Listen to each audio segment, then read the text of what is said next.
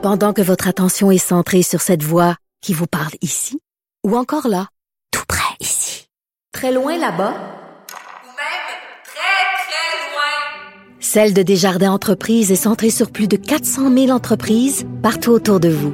Depuis plus de 120 ans, nos équipes dédiées accompagnent les entrepreneurs d'ici à chaque étape pour qu'ils puissent rester centrés sur ce qui compte, la croissance de leur entreprise.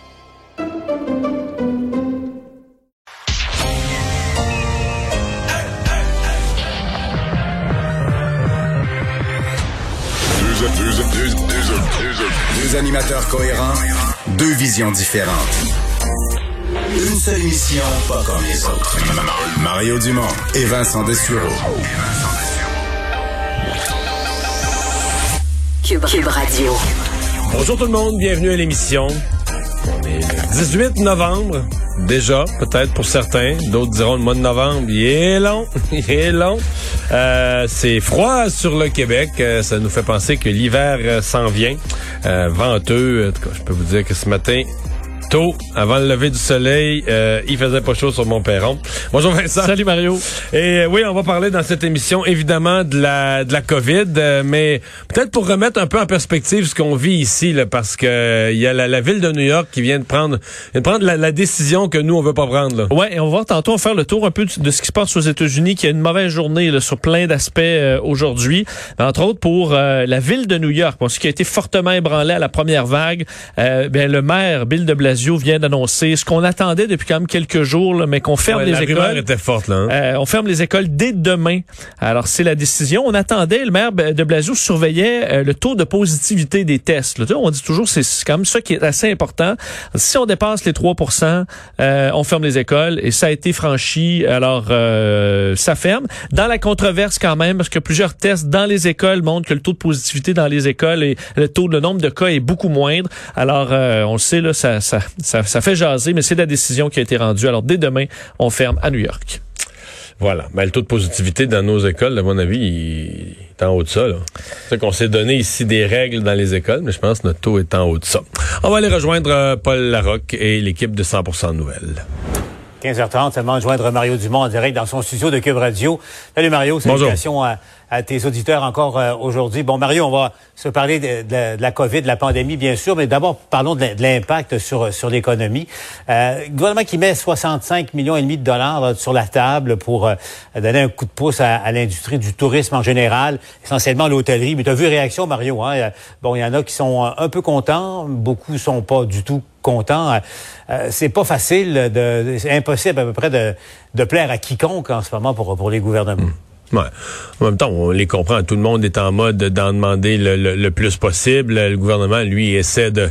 Je pense, que l'annonce de ce matin, c'est vraiment c'est une annonce de survie. Essentiellement, les deux principales mesures, que ce soit pour les hôtels, que ce soit la deuxième mesure pour les, espèces de, de produits d'appel ou les éléments touristiques qui sont vraiment les, attractions des trois grandes régions urbaines du Québec c'est le but, c'est c'est l'après là. C'est les gens euh, leur donner une bouée de sauvetage pour qu'ils survivent. On pense pas qu'ils vont faire de l'argent avec ça, qu'ils vont faire une année de profit. Le but, c'est de leur donner une bouée de sauvetage pour que, à la reprise, il y ait encore de l'hébergement de qualité et qu'il y a encore des produits d'appel. Tu ne veux pas perdre. Euh, tu sais, dans une ville, il y a les deux, trois, quatre raisons qui, qui justifient d'y aller. Les infrastructures touristiques qui sont assez grosses pour avoir une, une promotion à l'extérieur, être connu, etc. Donc, c'est vraiment ça qu'on veut. Euh, c'est vraiment ça qu'on veut maintenir pour continuer à avoir une force d'attraction après.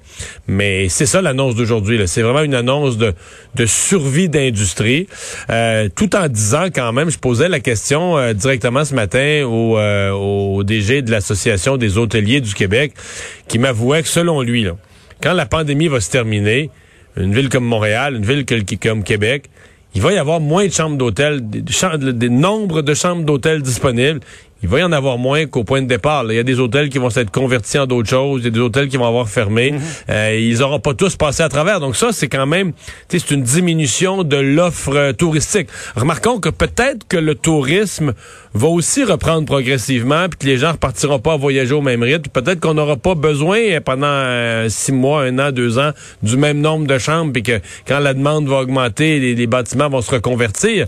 Mais il y, a une, y a une perte sèche, il y a une perte, euh, une perte nette. Puis, évidemment, c'est sans parler du secteur de la restauration, Mario, euh, on le sait, là, qui, qui est pas qui, est pas touché par les annonces aujourd'hui. On dit qu'il y aura d'autres mesures qui, qui, s'en viennent, mais, mais ça aussi, là, ça, ça risque, on va se le dire euh, très directement, Mario, d'être l'hécatombe au cours des, des prochaines semaines. Pensez deux secondes, beaucoup de restaurateurs font l'essentiel de leur marge de profit à compter de maintenant pour euh, les, les, fêtes de Noël, les parties de Noël de bureau et tout ça. Alors, tout ça tombe à l'eau en plus de toutes les pertes engendrées. Ça aussi, Mario, c'est à peu près inéluctable. Il y aura, il y aura beaucoup, beaucoup de fermetures de restaurants. Là où j'ai un malaise, c'est que c'est comme euh, hier, pendant que tout le monde avait les yeux rivés sur la situation de Noël, puis les questions, les questions des journalistes à M. Legault, c'est bon, l'année pour la semaine prochaine, vous allez nous annoncer quelque chose pour Noël, euh, pour le congé scolaire allongé, peut-être le temps des fêtes.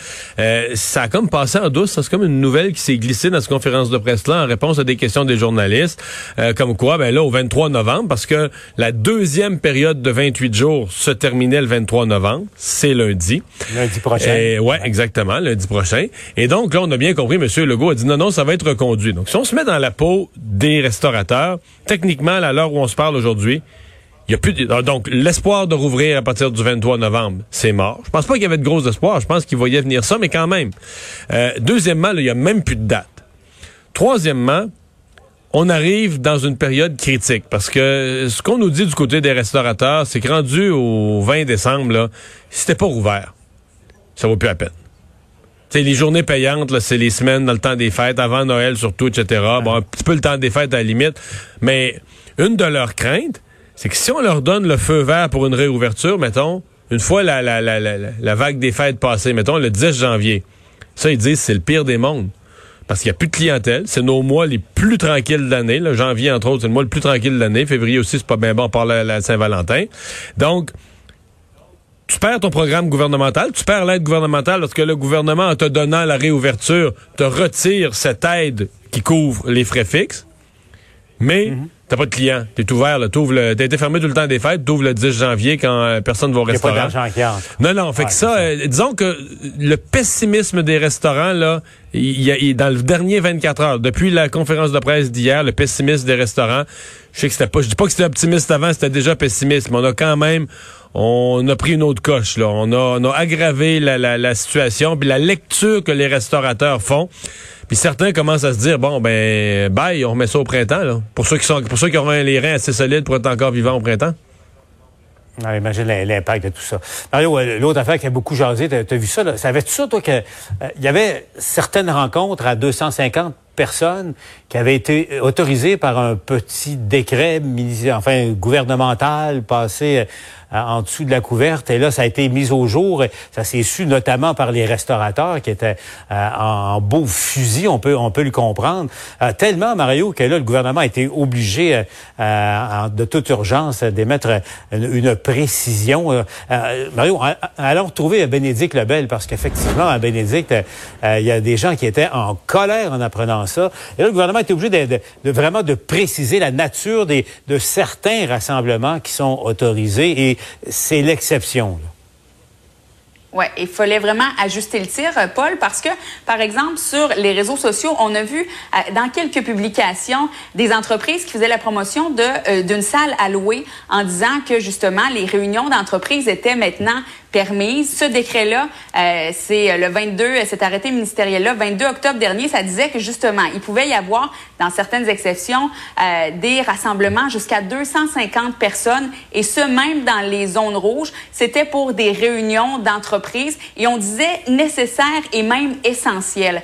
Mais je pense que, et ça, ça a été relayé, par exemple, par Tourisme Montréal, par l'Association Restauration Québec, et je pense qu'il y a eu plusieurs, justement, interprétations, et euh, là, on a rectifié le tir et on a donné des exemples. Qu'est-ce qui n'est pas permis? Il y a fallu avoir un communiqué de presse, même la ministre du Tourisme est sortie. Ce qui n'est pas permis, les congrès, toutes les réunions d'entreprise, euh, qui ça c'est ce n'est pas permis non plus. Qu'est-ce qu'on pourrait permettre, par exemple, euh, une réunion d'un CA qui est vraiment essentiel, euh, préparation d'un procès où il y aurait jury, par exemple, ça ça pourrait être euh, ça pourrait être permis. Euh, s'il y a des négociations syndicales, ça ça peut être permis, mais on dit c'est vraiment l'exception pas tout à fait comme ça que c'est passé. Et j'en ai parlé avec Sarah Castonguay, qui, elle, s'occupe du Lion d'Or. Il y a là aussi euh, des événements corporatifs et elle nous explique un peu comment ça a été perçu par le milieu.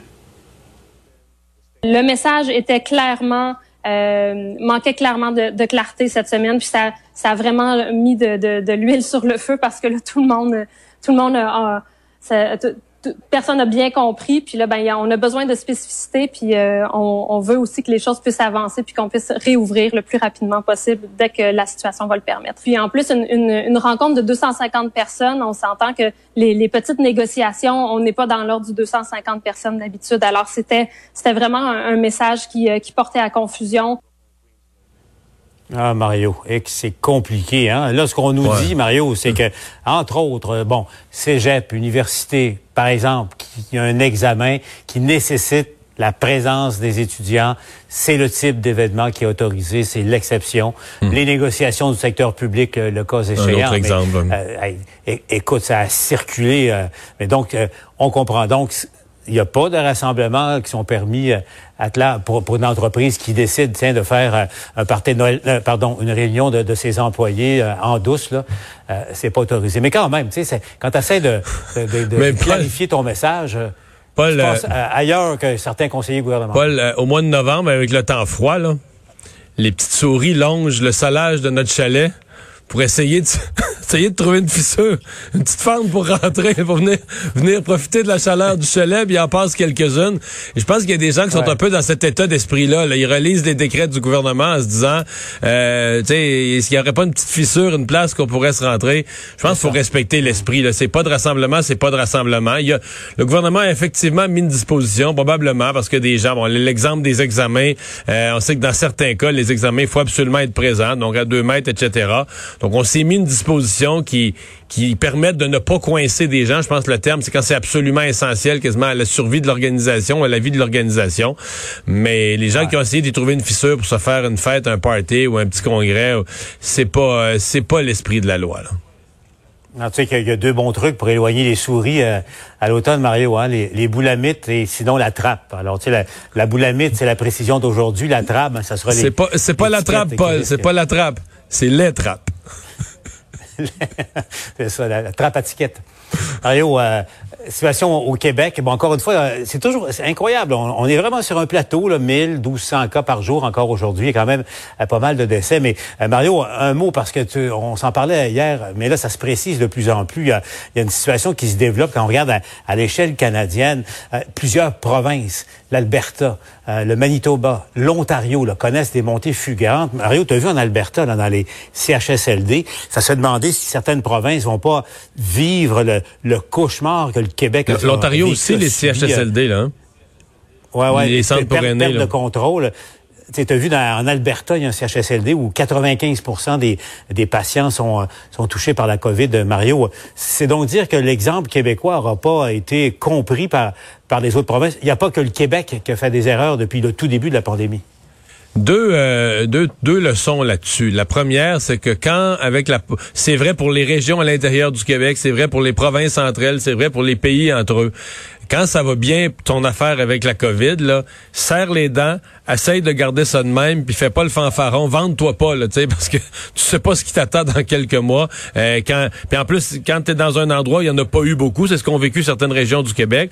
Euh, le virus a encore plus de prise, personne l'a eu la maladie, avec tout le monde est un client potentiel. La deuxième chose, c'est que les gens qui arrivent en disant, moi, je les ai solutions, il y en a quelques-uns, là, tu sais, exemple, la, la, la chef, je dis pas que c'est pas elle qui s'est vantée, c'est d'autres qui l'ont vanté, mais la chef, la, la docteur Arruda de la Colombie-Britannique, on l'avait présenté un peu comme un, génie complètement hors catégorie, qui va protéger sa province. Elle, a fait de très bonnes choses, j'en doute pas, mais pas plus forte que le virus, pareil. Là, la Colombie-Britannique, présentement, y goûte. Donc, euh, c'est faux. Devant le virus, nous devons tous être bien modestes, en rappelant que quand même, pendant que nous, on a des discussions sur comment fêter Noël, si on écoute la docteur Tam, et quand tu regardes l'évolution de la situation, parce que les autres, dans les provinces de l'Ouest, on est toujours en montée. On est, on n'est pas juste haut en nombre de cas. On est toujours en montée. Docteur Tam, mais pas très optimiste pour eux, et plus dans l'esprit qu'on met un X sur Noël pour certaines parties de l'Ouest canadien. Donc, quand même, au Québec, là, pour l'instant, on semble, la situation semble suffisamment sous contrôle pour quand même pouvoir s'en permettre un petit peu. Euh, est-ce que tu sens toi aussi, Mario, que l'heure des décisions approche vraiment du côté de Québec? Là, se peut-il que ça se fasse au cours euh, d'ici la fin de de la semaine, parce que disons-le, Mario, la, la pression euh, populaire mm. est est assez forte là. Moi, c'est ouais, ça pourrait, mais ça pourrait, ça pourrait être la semaine prochaine. Moi, je voyais, oui, ça pourrait être cette semaine, ça pourrait être la semaine prochaine. Je voyais en Europe là, beaucoup de pays où ça va être euh, l'Italie, la France. Euh, les annonces vont être faites la semaine prochaine. C'est intéressant parce que j'ai fait l'exercice ce matin en ondes un peu. bon, tous les pays là, voient ça comme un casse-tête, se posent des questions. On gère ça de toutes sortes de façons. Il y a des endroits comme l'Italie, par exemple, va découper le pays, contrairement au Québec où on a, on a les zones jaunes, oranges et rouges, mais pour ce qui est de la fête de Noël, on dit tout le monde va être sur un pied d'égalité. Monsieur Legault a dit là, on veut que ce soit simple pour tout le monde.